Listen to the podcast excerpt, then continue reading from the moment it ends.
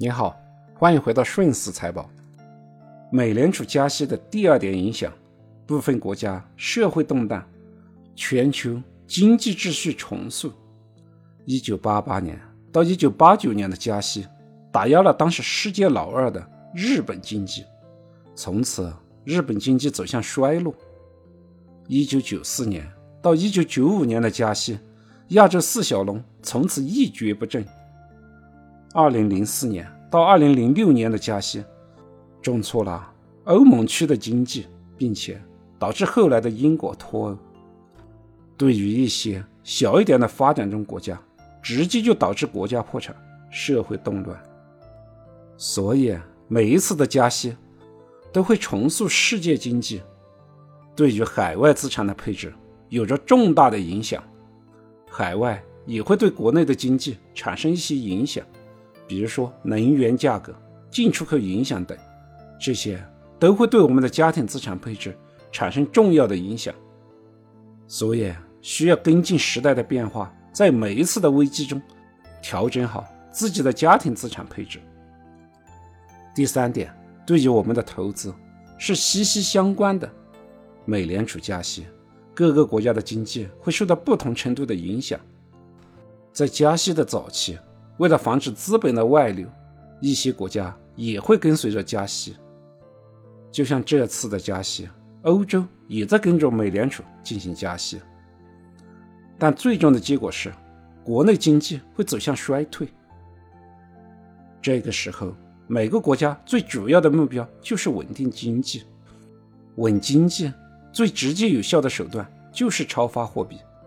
超发货币必然会带来物价。股市和房市的影响。投资的第二重思维就是能先人一步判断未来大概率的事件，提前做好布局。在这一轮持续十五个月以上的加息当中，一方面是货币紧缩，另外一方面就是无风险收益率大幅上升。当无风险收益率都达到百分之五以上的时候，很多投资资金都不愿意再进行投资了。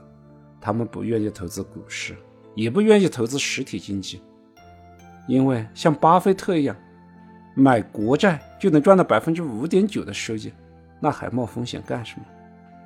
相对应的是，经济在衰退，需求不足，实体经济的利润在下降，企业家费了很大的劲，冒了很大的险，也不见得能赚到百分之五以上的收益，导致的结果就是。资金不愿意进入股市，不愿意去投实体经济，股市就会下跌，经济就会衰退。在这个档口，投股市都是亏的，投实体经济也是辛苦不赚钱。谁要是推荐你把钱投入股市，你肯定会嗤之以鼻，给他一个白眼，然后默默地看一下自己的亏损账户。但实际上，到了加息的后期。经济衰退随时到来，各个国家开始拯救经济，首先就是开闸放水，印钱，增加市场的流动性。